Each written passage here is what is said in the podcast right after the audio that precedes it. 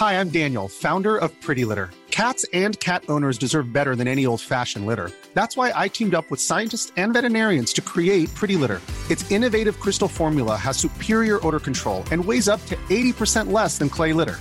Pretty Litter even monitors health by changing colors to help detect early signs of potential illness. It's the world's smartest kitty litter.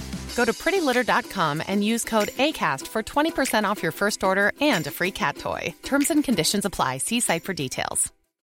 Millions of people have lost weight with personalized plans from Noom, like Evan, who can't stand salads and still lost 50 pounds. Salads, generally, for most people, are the easy button, right? For me, that wasn't an option. I never really was a salad guy. That's just not who I am. But Noom worked for me. Get your personalized plan today at Noom.com. Real Noom user compensated to provide their story. In four weeks, the typical Noom user can expect to lose one to two pounds per week. Individual results may vary. Wow. Nice. Yeah.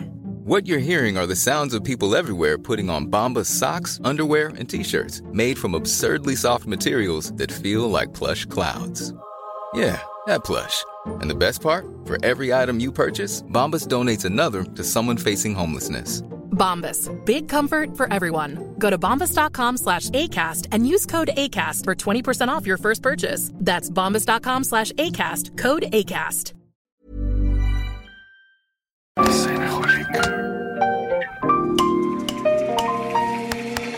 Bienvenidos a Designaholic, el podcast que amplifica la conversación sobre la cultura del diseño y las industrias creativas a través de sus protagonistas.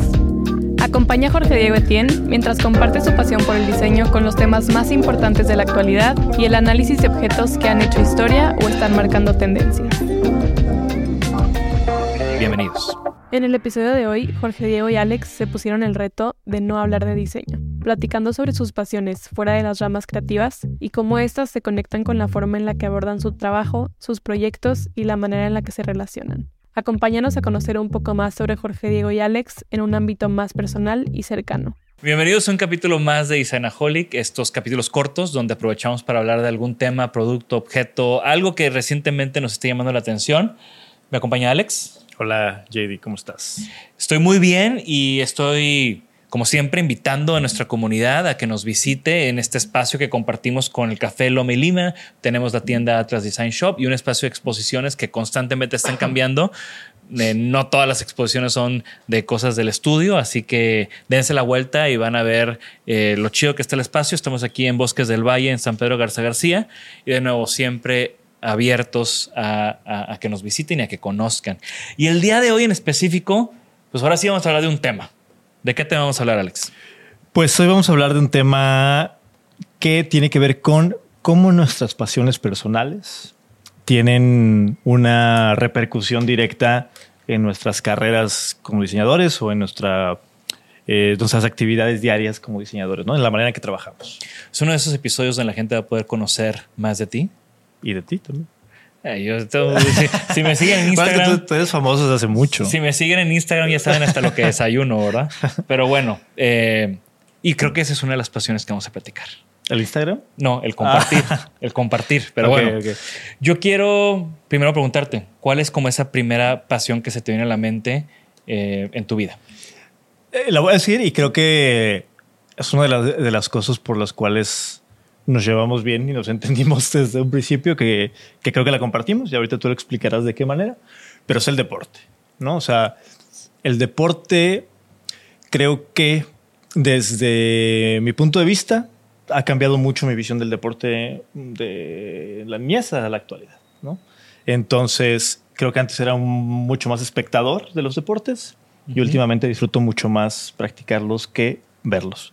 Y creo que esa, esa pasión la compartimos. Ahorita te digo, explicas un poco más de, de, tu parte, pero hay una cosa que yo creo que lo platicamos hace no mucho, que hay algo que, por ejemplo, yo me arrepiento o como que me, me causa un poco de frustración y lo quisiera hacer si algún día tengo hijos, creo que lo impulsaría.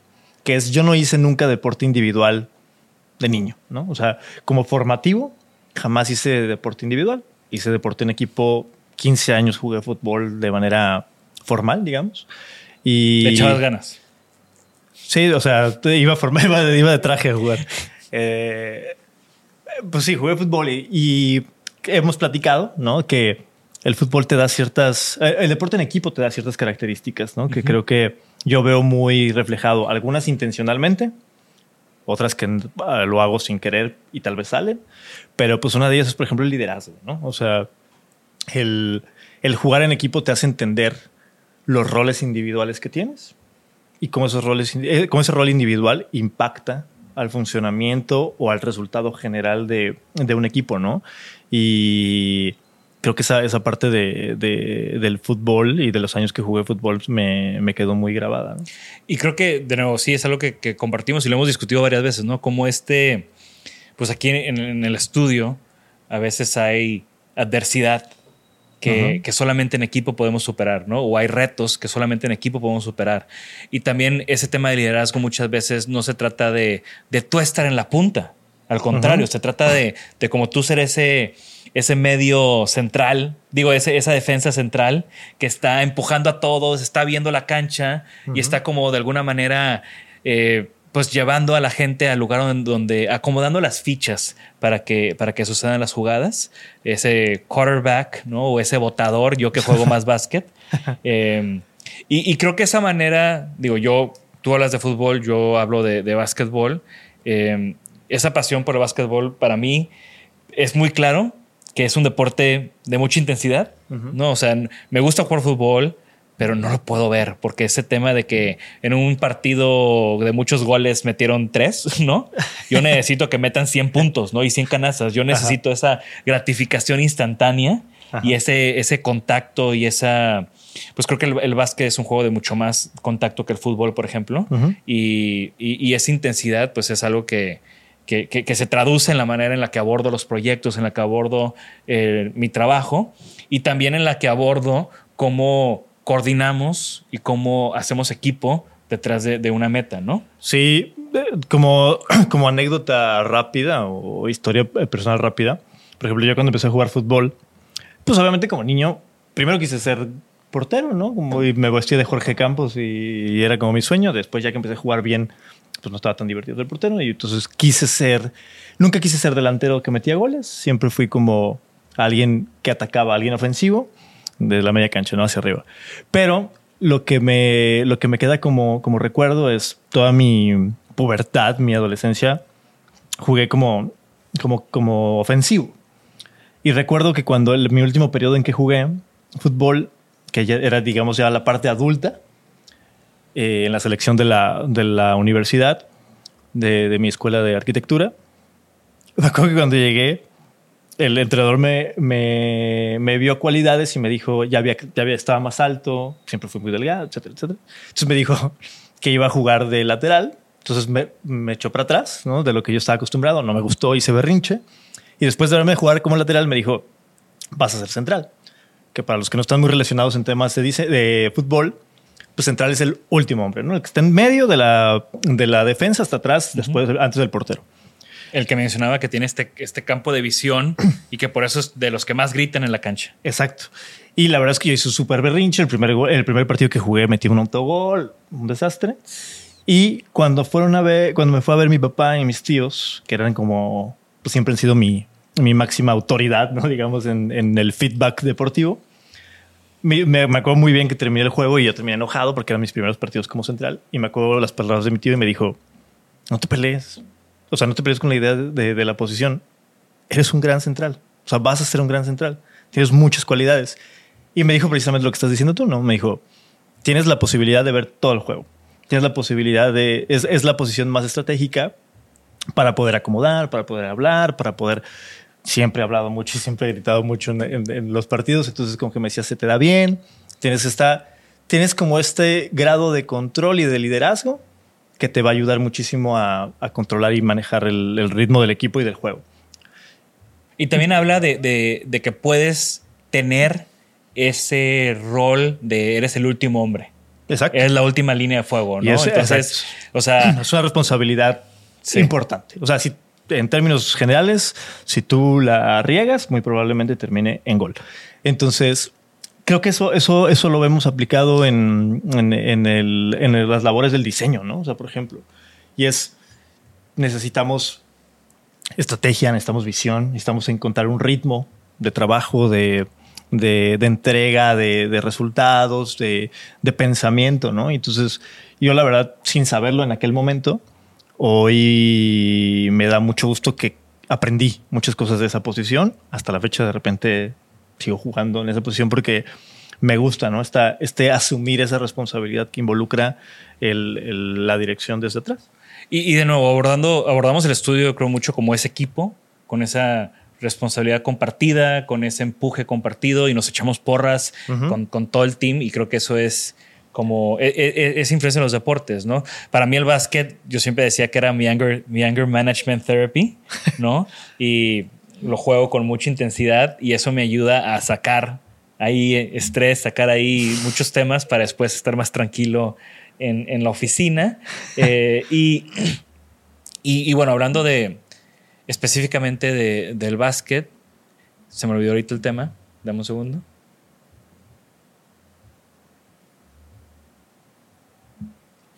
Y bueno, hablando del básquet, pues también hay otros temas de la pasión, de los tenis, de la, de- del hip hop, de todo lo que, la cultura que va alrededor del básquet, que también siempre ha sido como algo que, que ha nutrido otras áreas, otras áreas de mi vida. ¿Qué otra pasión tienes? Ah, Bueno, corres. Y, y- Sí. y ese te- eso es algo reciente. Sí. No corrías cuando entraste al estudio. No. Me acuerdo que yo era, cuando tú entraste al estudio, yo era el corredor. yo estaba, y ahora, ahora ya después de mi lesión, ya Sí, pues, pues es una de las muestras que, que, que hablábamos, ¿no? O sea, ahora practico más deporte individual y he aprendido mucho también de eso, ¿no? O sea, es un, es un proceso distinto, es una competencia distinta, es una competencia mucho más personal, o sea, me refiero a contra ti mismo. Tú lo, vivi- tú lo has vivido, ¿no? En las, en las épocas donde lo has corrido. Y pues ha sido una muy buena herramienta para poder eh, meditar y, y liberar ciertos pensamientos más, digamos, de media y profunda reflexión, ¿no? A diferencia de otros deportes que tienes que estar como, no hay mucho tiempo para pensar, ¿no? Tienes que estar alerta, el básquet, el fútbol, etcétera, que tienes que estar como todo el tiempo alerta para ver qué sucede. Pues en el caso del running tienes mucho tiempo a solas y eso brinda la oportunidad de tener un poco de pensamientos más profundos a veces, a veces no, a veces ponerte en blanco. Y esa parte me, me- me ha agradado. Y creo que si eso le metiera, ahorita que mencionaste el básquet como intensidad, yo diría que el running me ha proporcionado el balance entre eso, ¿no? A mí, nos, los dos compartimos que creo que esa pasión en los, en, la- en los equipos de deporte que damos todo y vamos y gritamos y chocamos y parece que somos otra persona jugando eh, básquet y fútbol. Saludos a todo, a, a todo el gang, a todos. Ya entrevisté a varios aquí, pero todos los de mi equipo de ese histórico equipo de básquet de diseñadores que, que conocieron ese, ese lado de mí. Una- un amigo y colaborador, Poncho, que le mandó un saludo, me decía siempre ¿no? que se te van a salir los ojos cuando juegas fútbol, ¿no? Porque que me ponía todo alterado. Pero bueno, el running ha, ha- ha- ha brindado ese balance. Y para mí es el yoga lo que me da ese balance también, ¿no? Eh. ¿Otra pasión? Eh, pues yo diría que, por ejemplo, la fotografía también recientemente ha sido una, una pasión que he ido cultivando, ¿no? De- me gusta porque ha sido como paulatino, a- a- de repente es intermitente, pero me, me- me agrada, me gusta. Creo que También a través de la fotografía aprendes a ver los objetos diferente. Nosotros que, que trabajamos y que Sí. mucho de nuestro trabajo es objetos. sí, Yo creo que a mí cuando yo, cuando yo me clavé en la fotografía, eh, digo, me sigue gustando, pero, pero no, no tan clavado como tú tal vez. Eh, creo que te cambia la manera en ver las cosas y te cambia la manera en abordar el, el aspectos formales de los objetos que estamos diseñando. de acuerdo. Porque los estás viendo con otra óptica, ¿no? Porque ya no solamente estás pensando en cómo se ve este plano, sino estás pensando en cómo va a reaccionar la luz, estás pensando en la sombra que va a generar, estás pensando en esa superficie, eh, cómo va a cambiar a través de, de diferentes perspectivas. De acuerdo. Sí, o sea, el manejo, pues finalmente, pues, digo, sin ponernos muy técnicos ni nada, porque tampoco lo sé, pero pues la fotografía es la, ausencia, la ausencia o la presencia de luz, ¿no? Como tal, ¿no? Una fotografía es eso. Lo que vemos en una fotografía es luz impregnada. Entonces, en temas de objetos, tiene, tiene mucho que ver, ¿no? Y tiene una apreciación distinta. Ver algo a través de un frame te da una perspectiva diferente.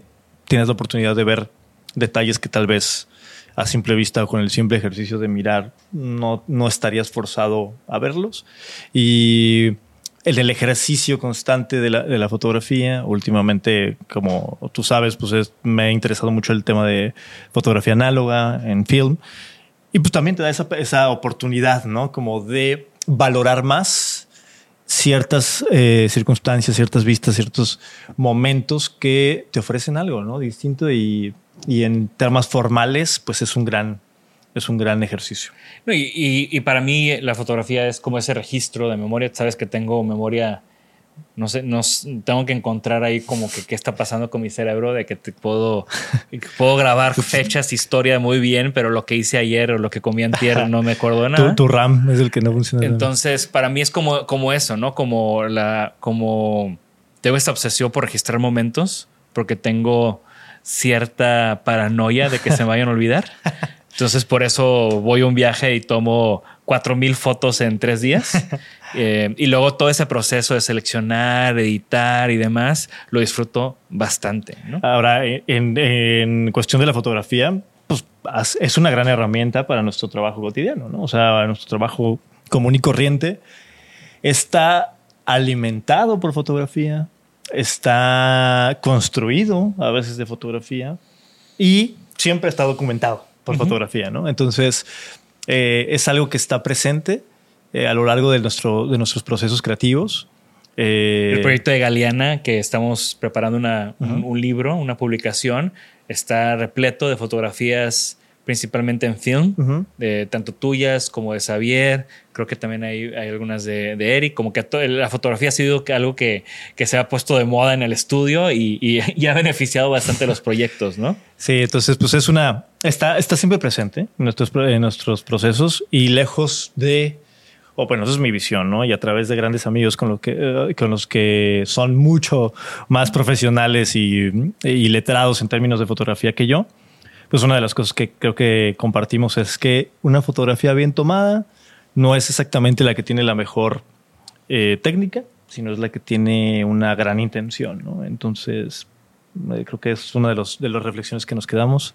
Jorge Bryan aquí también presente es alguien que también admiramos y, nos gusta y ahí andamos planeando cosas con fotografía. Y, Y, creo que también un- un- una demostración de esa pasión es que aunque nosotros no seamos los que estamos tomando la foto, nos emociona igual. O sea, cuando, hemos, cuando tenemos que registrar nuestro trabajo, Ah, sí. ya sea con, con Jorge Bryan o los proyectos que hemos hecho con, con Rodrigo Chapa, con Alejandro Cartagena, con, con Dani Villarreal, con, de seguro se me escapan varios, eh, con Mariana Chach, ¿no? Con todos estos fotógrafos que hemos tenido el gusto Ujú. y la, oportu- la oportunidad de poder colaborar con ellos para documentar nuestro trabajo, pues siempre estamos ahí bien pendientes y todos quieren estar en las sesiones porque es un tema que, que nos encanta, ¿no? Tienes mucha razón, súper buen punto, sí. O sea, también lo que la fotografía que no hacemos nosotros y que está involucrada en nuestros proyectos también nos apasiona, ¿no? Entonces siempre estamos ahí súper emocionados y nos gusta mucho vivir las sesiones y vivir todo el proceso.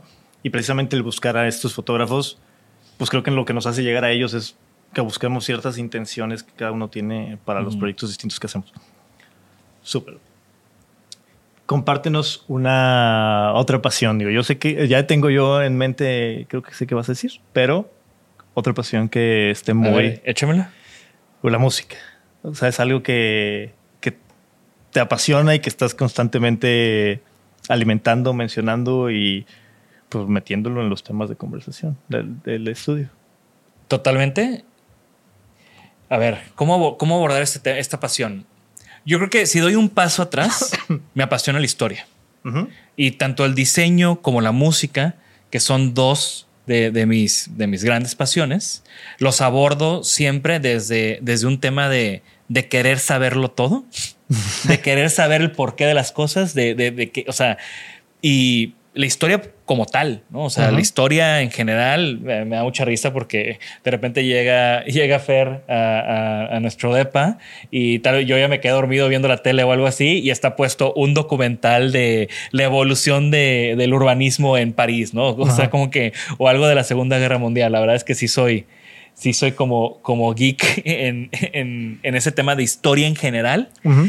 Y luego combinando ese, esa pasión por la historia o ese como manera de, de- de- de trabajar yo o mi cabeza en, en querer saber la historia de todas las cosas, pues tanto el diseño, como se habrán dado cuenta en este podcast, pero la música, ¿no? O sea, me siento a veces como un scholar, ¿no? De, la música. No toco ni una flauta, tú lo sabes, no tengo coordinación absoluta para tocar nada. Cosa que se me hace muy curioso. O sea, no sé si, si tocaras algún instrumento, no sé si te apasionara tanto, a lo mejor no, pero sí, estás curiosos. Pues fue algo que en mi casa suprimieron bastante. O sea, yo, yo creo que mi mamá pensaba que si me ponía a tocar música ya me iba a ir y nunca iba a regresar y nunca no me iba a graduar ni de la secundaria.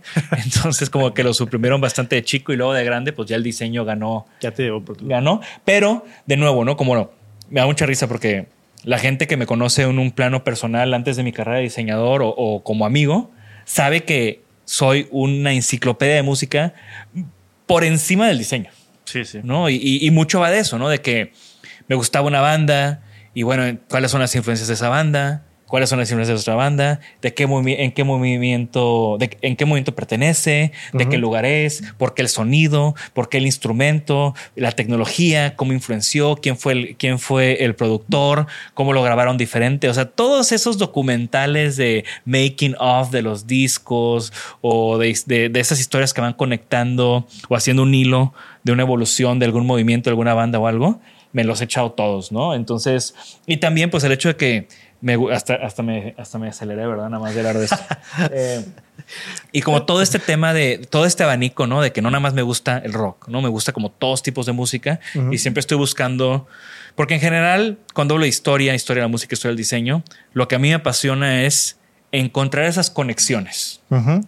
Encontrar esas conexiones en la historia y también encontrar esas influencias. Claro. ¿No? O sea, me acuerdo perfecto de pues de las primeras bandas que me marcaron fue Nirvana, ¿no? Yo uh -huh. tenía 10 años apenas cuando me convertí en un mega fan de Nirvana, cuando eh, llegó el cable a Tampico, yo tenía 10 años, prendí la tele y MTV, MTV estaba en un canal antes Ajá. que las caricaturas, entonces pues ahí me quedé anclado, ¿no? Entonces me acuerdo que me apasionaba Nirvana y entonces cuando me, me puse a leer todo lo que podía Nirvana, los libros, las revistas y demás, todos los videos documentales, yo, o estoy hablando de 10, 11 años, ¿no? Y y empecé a ver las influencias de Nirvana, ¿no? Y no, pues Nirvana o el grunge en general, mucha influencia de Led Zeppelin, mucha influencia de los Beatles, ¿no? Uh -huh. Mucha influencia de eh, Neil Young, ¿no? Entonces, pues empecé a ver estas otras bandas, ¿no? Y entonces, ¿cuáles son las influencias de Led Zeppelin? ¿Cuáles son las influencias? Y así te vas en un timeline, ¿no? Ya sabes que yo soy Mr. Timeline y, y mucho viene como, como esta pasión. Y también ya como diseñador, pues empiezo a encontrar estos temas de forma, de apariencia, de, de, estética en la misma música y los outputs de los grupos de música.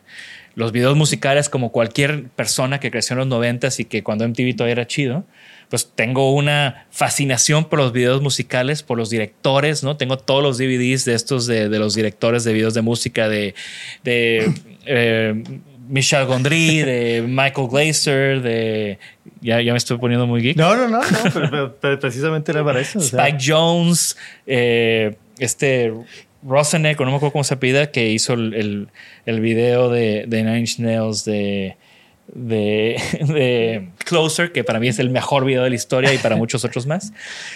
Entonces, el tema de videos, el tema de las portadas, ¿no? Storm Thorgerson, eh, todas las portadas de Pink Floyd, todas las portadas de, de, todos los artistas que han influenciado, ¿no? O sea, Andy Warhol haciendo Velvet Underground, etcétera, etcétera, etcétera. Las referencias y conexiones, ¿no? Todos conocemos eh, The Clash London Calling 1972, esta foto de rompiendo una guitarra blanco y negro con estas letras rosas y verdes y entender que esa es una referencia de un disco de Elvis Presley, ¿no? O sea, son esas conexiones que a mí me fascina siempre, siempre encontrar en la música y, y no, no, quiero que este episodio se vaya, porque puedo hablar, puedo hablar todo el día de eso. ¿eh? No, pero también, o sea, digo, conectando eso, a ver, también eh, tú me has compartido esa pasión desde que te conozco y también has contagiado de alguna manera y he conocido muchas cosas de, de la historia de la música a través de ti, pero además el equipo, o sea, eh, una constante en el trabajo diario del en el estudio, pues es la música, ¿no? Entonces, eh, aquí con nuestro nuestro HomePod en el, en el librero, sí. que es importante. Una de, las, una de las reglas del estudio es que, que es una regla que, que, me traje de mi experiencia trabajando en Holanda, es que no nos podemos poner audífonos. Obviamente tienes que escuchar un libro, Sí. un, un- un video, tienes que hacer algo de, de una junta o algo. Pues sí, ¿verdad? Pero en general, aquí todos escuchamos lo mismo.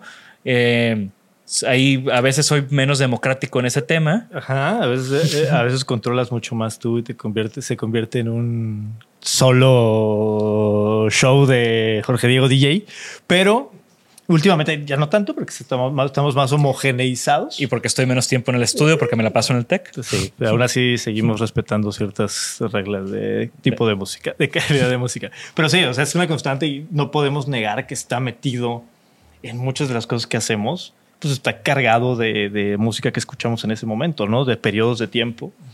Eh, hace poquito que nos visitó Pedro Arturo, estábamos platicando muchas fases de la historia musical del estudio, obviamente mucho influenciado por ti, Eh, pero ha habido como estas, estas fases muy marcadas o estas etapas muy marcadas. Y luego está padre que como, como luego tocan conciertos de grupos que han sido importantes en el estudio, ¿no? O sea, hemos ido a conciertos de Interpol, que lo ponemos mucho, hemos Sí. ido a conciertos, fuimos a México todo el estudio a ver Arctic Monkeys en algún momento. La primera vez que vi a Roger Waters fue contigo y con Juanjo Saldívar, también saludo. O sea, cosas así que también han sido experiencias interesantes. Sí, yo puedo contar toda mi historia con, con discos, ¿no? Y cuando me pasó eso, estaba escuchando eso, y cuando eh, empezó el estudio, estábamos escuchando Ahora, eso. es que tenemos que hacer una serie de podcast de, de- de- Sí, igual de- ya tenemos que hacer otro, otro, otro formato, ¿no? De música. Pero, pero para, o sea, se me hace súper interesante porque sí vemos una conexión directa.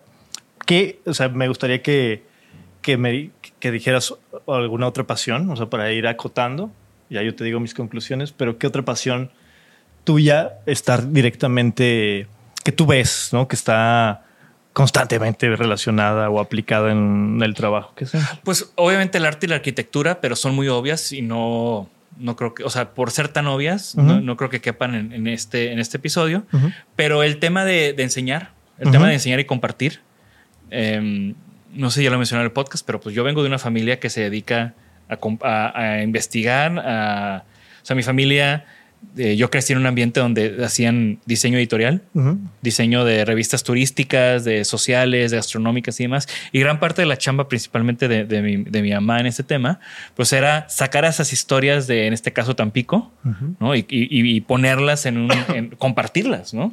Y, y eso es algo de lo que a mí me gusta mucho hacer en todo lo que hemos hablado de, de música, eh, de música, historia, de diseño, eh, esa fascinación por encontrar esas historias y, y compartirlas sobre todo.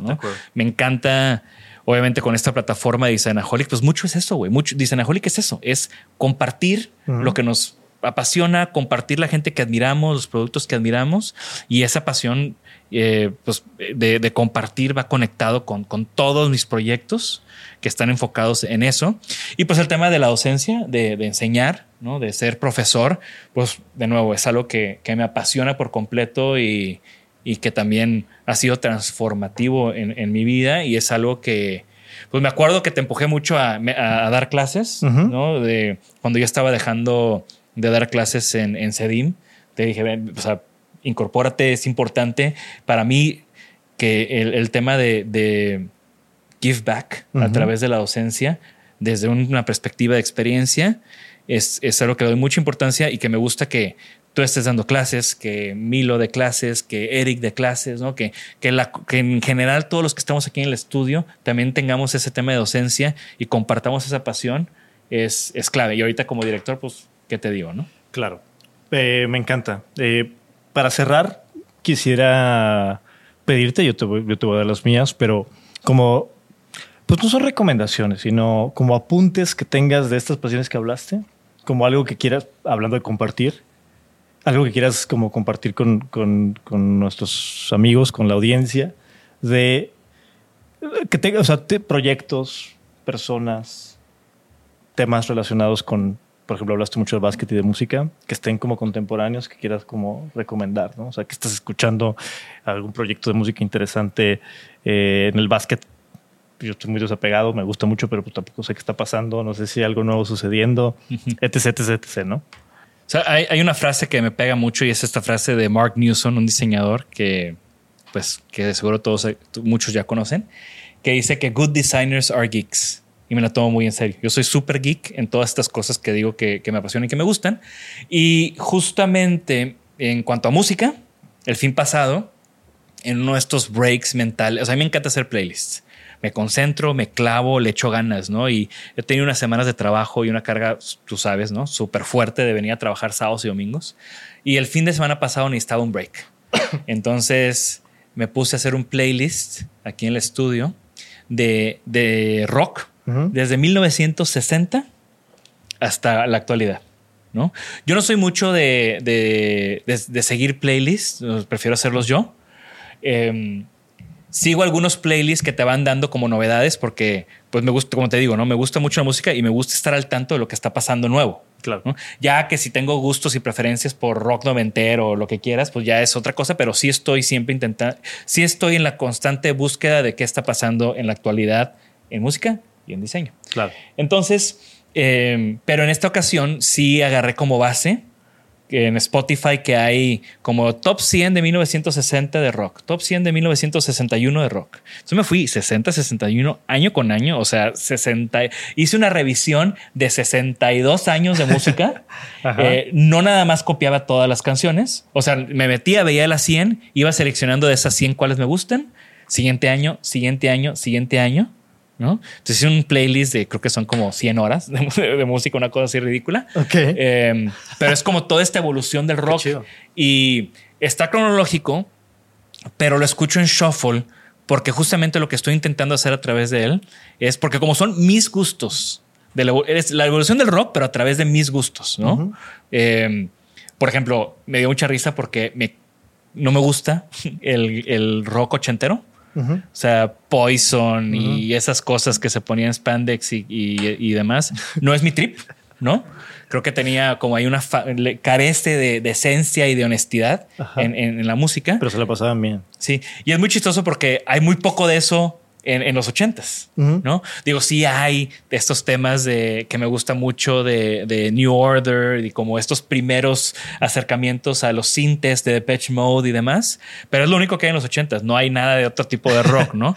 Entonces es, es muy curioso cómo hay como ciertos valles, Ajá. ¿no? También encontré un valle ahí en- a finales de los setentas o y, y- y vas viendo como esta evolución y vas entendiendo por qué también eh, mueren o nacen ciertos, ciertos movimientos. Entonces, a lo que quería llegar es que es- es- está chido ese, ese playlist o lo estoy disfrutando. Pero, pero lo vas a poner, me imagino, para que lo escuchen. Eh, sí, les voy a poner un, les voy a poner un link. Eh, está muy chistoso, güey, porque de repente estoy escuchando Nirvana. Y de repente, siguiente canción, eh, Neil Young. Ok, medio relacionado. Pero siguiente canción, eh, Interpol, ¿no? O siguiente canción, eh, Pink Floyd. Entonces, es, es como muy inconstante, pero es interesante como, como tu oído al final sí, sí, como son mis gustos y preferencias, pues sigue habiendo ahí como algo que estoy buscando, que estoy encontrando en la música a través de estos 62 años. Por ejemplo, ¿cuál es eh, de las bandas o rolas como más antiguas en, eh, en la cronología y una de lo más actual? Pues de lo más viejo, digo, empezamos en los 60, obviamente fue una década marcada por, por los Beatles principalmente, que bueno, ellos ya tenían algunas otras influencias que, que, que se trajeron de Estados Unidos y como este comienzo del rock a través de la cultura afroamericana principalmente. Eh, pero más reciente, pues es difícil, ¿no? Como que hay una carencia enorme de, de nuevas propuestas Sí, de, rock. Una crisis. Eh, hay una crisis del rock como lo conocemos, porque obviamente el abanico se abrió y hay muchas cosas que si son rock o no son rock, pues ya ahí, ahí hay otros temas. Yo escucho de todo, pero como clasificarlo como rock es, es donde empieza a ser truculento. Obviamente hay, hay bandas que siguen sacando, hay bandas desde los que tienen ya muchos años que siguen sacando cosas recientes que son muy buenas, ¿no? Por ejemplo, el regreso de John Frusciante, que yo amo con, con todo mi corazón, el guitarrista de los Hot Chili Peppers, su regreso a la banda y estos dos discos que sacaron. Y aparte, pues tú sabes que los, los vi en septiembre del año pasado y que fue, también acaban de tocar en el Vive Latino, creo, y estoy seguro que todos los que vieron tuvieron una gran experiencia. Yo sí me eché un concierto completo de ellos porque soy muy, muy fan. Y justo sus últimos dos discos, eh, The Return of the no sé qué Lantern y, y el de Black Summer, pues son increíbles, ¿no? Y, y John Frusciante tiene, pues de nuevo, es una banda que, pues no mames, los Red Chili Peppers están desde los 80s. John, John Frusciante ni siquiera fue su primer guitarrista, ¿no? Entró en los 90s, entró cuando la banda ya tenía un buen tiempo, ¿no? Entonces, y siguen sacando cosas increíbles. Eso podría ser de lo nuevo. Eh, un disco que me llama mucho la atención reciente también, que de nuevo ya estamos empezando como el podcast de, de música y de Jorge Diego, pero eh, Mars Volta. A mí me encantaba The Driving a finales de los noventas. Eh, me encantaba The Driving. Esta banda como Emo Core de El Paso, de Cedric Zavala y, y este Rodríguez López. Eh, y bueno, después hicieron Mars Volta, su primer disco, hablando de Storm Thorgerson, hizo la, la portada. Este disco debe haber sido del 2003, de Losing the Comatorium. Y, fue un gran, gran disco que, se, que era como un in-between o un siguiente, una evolución de lo que estaban haciendo con, con The Driving. Y luego se pusieron súper locos. Sus siguientes discos de Mars Volta me gustan, pero es, es una cosa, puede ser difícil de digerir. Sí, está bien. Pero regresaron este año después de creo que ocho años de, de que no, no hacían nada como a The Driving y sacaron, digo, como Mars Volta y sacaron un disco que se llama Mars Volta, que mi querida esposa me lo regaló en vinil.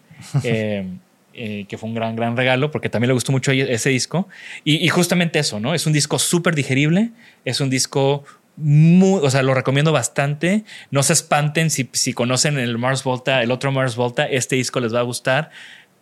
Sereno, tranquilo, maduro y con, mu- con mucha calidad, ¿no? Qué cool. Chingón. Omar Rodríguez López es un genio. Sí, de acuerdo. Pues sí, súper chido. Yo nada más como para cerrar ya, ahora sí, súper cerrar, como cosas actuales que yo estoy viendo, por ejemplo, en deportes. Tú ya abordaste el ¿Y tema qué música. haciendo? Porque Pues sí, el tema de como, o sea, correr es un deporte individual, pero tú lo has conectado con una comunidad chida, ¿no? Sí, o sea, iba a mencionar dos cosas que creo que está pasando en los deportes que me parece súper interesante.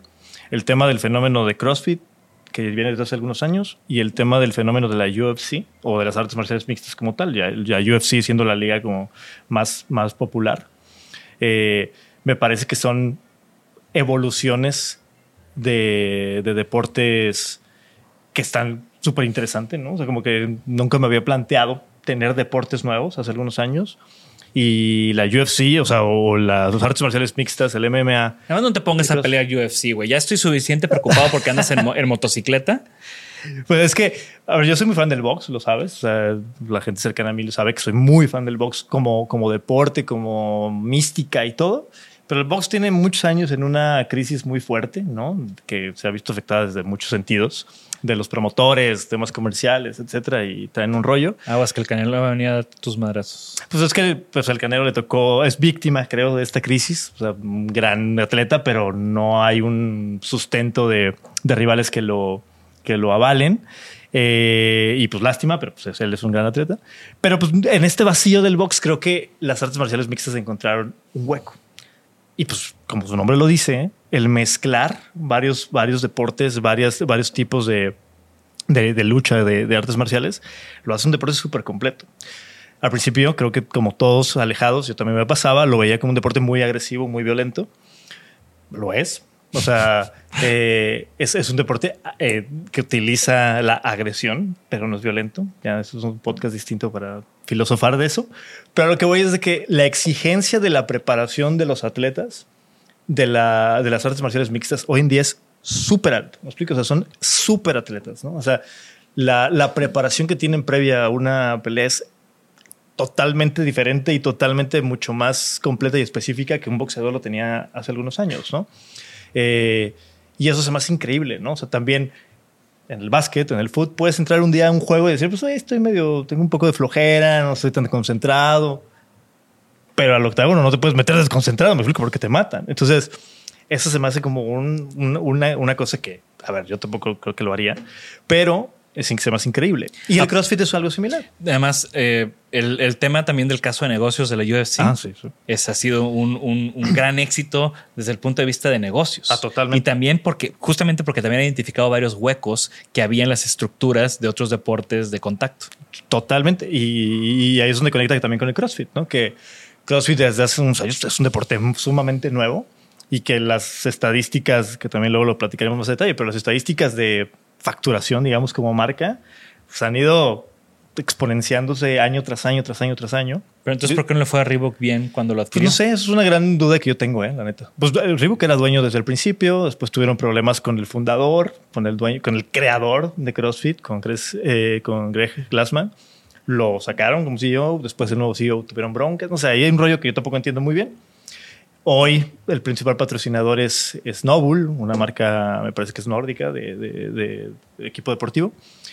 Pero la audiencia ha crecido, la manera en la que han popularizado el deporte a lo largo del mundo es increíble. ¿sabes? O sea, se me increíble la magnitud como lo han creído. Entonces, eso por un lado.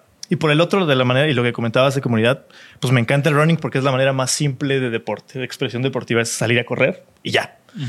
Bueno, eso por un lado, ¿no? Como deportes compuestos, lo, lo- lo llamaría yo, ¿no? Evolución de deportes innovadores. Creo que vale la pena ponerles atención y practicarlos, pues también está chido. Las artes marciales mixtas no son para todo, pero bueno. Eh, y el running, pues además que la expresión más mínima y básica de deporte, que es pues correr, ¿no? O sea, salir y correr no necesitas mucho, por más que hoy hay está muy, muy en tendencia marcas y proyectos que tienen que ver con, con equipamiento de, de running, pues finalmente sigue siendo muy simple. Y en cuestión de comunidad, pues sí, hay varios proyectos que lo están haciendo interesantes. Se ha popularizado, los equipos de running han crecido eh, a lo largo del, de- del mundo. En México también no es la excepción. Y aquí en Monterrey, pues formo parte de una comunidad que también está súper interesante, que es eh, The Coffee Run. Saludos a Carla, Pau y Monse, que están haciendo algo muy chido, que es una comunidad que pretende, hablamos de conexiones, ¿no? Sí, como la conexión de Carla, que es tu novia, que la conociste Pues ahí así. digamos que se llevó un poco más lejos la conexión. Entonces, afortunadamente, para ella y para mí también. Y, pero está cool, ¿no? Entonces, lo que pretende es conectar comunidad, conectar gente. El pretexto es, es el, el deporte, hacer deporte y el running. Y pues compartir, ¿no? Compartir y motivarse a, a tener actividad física por más eh, básica y elemental que sea. Ahí no hay nivel, no hay una cuestión de competitividad, ni de tiempos, ni mucho menos. Es una mera motivación personal individual para, para mejorar, ¿no? Y creo que de esas cosas ah, están sucediendo varias alrededor de, de- nosotros. En Monterrey eh, me alegra mucho que esté sucediendo cosas como, como Coffee Run. Y pues nada, creo que esos, esos proyectos está interesante ponerles atención y en la medida de lo posible, pues unirse, participar. Y, y me gusta, o sea, eso es un perfecto cierre porque en esta charla que siempre doy con, con alumnos de, de cinco consejos para jóvenes creativos, justamente un consejo es comparte tu pasión. Sea lo que sea, bueno, en ese momento, en, en esa charla específicamente habla de tu pasión por el diseño, pero yo creo que en general, cuando tú compartes tu pasión, tú conectas en otro nivel con la gente, con, con gente que también la comparte. De acuerdo. Y aunque no la comparten, o sea, al tú compartir, la gente ver que tú tienes una pasión por algo, también genera cierta empatía y conexión, ¿no? Entonces, Sí. súper importante, sea cual sea su pasión, que la compartan y a través de ella generen estas conexiones. De acuerdo. Espero que les haya gustado el capítulo de hoy, un poco diferente. Queríamos, teníamos como el reto de hacer un capítulo que no fuera de diseño, que a veces nos lo piden y sobre todo Jorge Bryan aquí detrás de las cámaras nos dice que nuestra audiencia y nuestra comunidad les gusta cuando nos salimos del script. Entonces, pues bueno, ¿cuáles son sus pasiones? Eh, ¿Cómo las conectan con el diseño? ¿Qué, qué líneas ven ahí eh, entrelazadas? Pónganlo en los comentarios, nos encantaría escucharlo de, de- de ustedes o leerlo. Recuerden que la mejor manera de apoyar este proyecto es compartiéndolo, es comentando y es siendo parte de esta comunidad. ¿no? También no olviden eh, suscribirse a nuestro newsletter a las 5 de la semana. Esto fue Isanaholic. Muchas gracias, Alex. Gracias, JB. Muchas gracias, Jorge Bryan, detrás de las cámaras. Y gracias a todos ustedes. Nos vemos en la próxima. Bye, bye. Gracias por escucharnos. Por favor, suscríbanse al podcast y síganos en nuestras redes. Nos pueden encontrar como Isanaholic MX. Y para que la conversación continúe, deja tu comentario. Me interesa mucho conocer tu opinión. También te puedes registrar a las 5 de la semana un newsletter con lo más relevante del diseño, arte y arquitectura directo en tu mail. Mi nombre es Jorge Diego Etienne y esto fue Isanaholic.